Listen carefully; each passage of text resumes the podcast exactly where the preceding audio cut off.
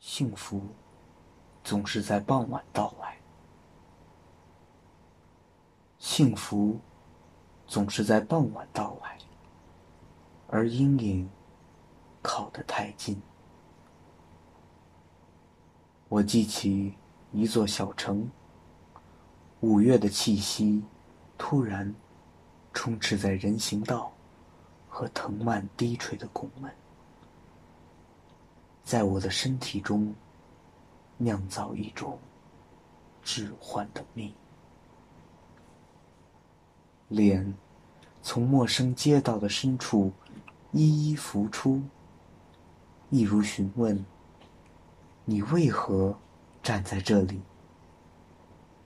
我不记得，我只知道那无数丢失的白天，窗口突然关闭。名字在末尾淡去，如同烟雾。我走在街上，一滴雨水落在额上。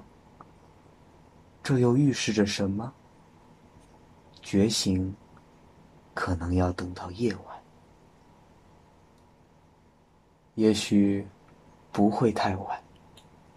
一座寺院终于在末岛中。拥有了寂静，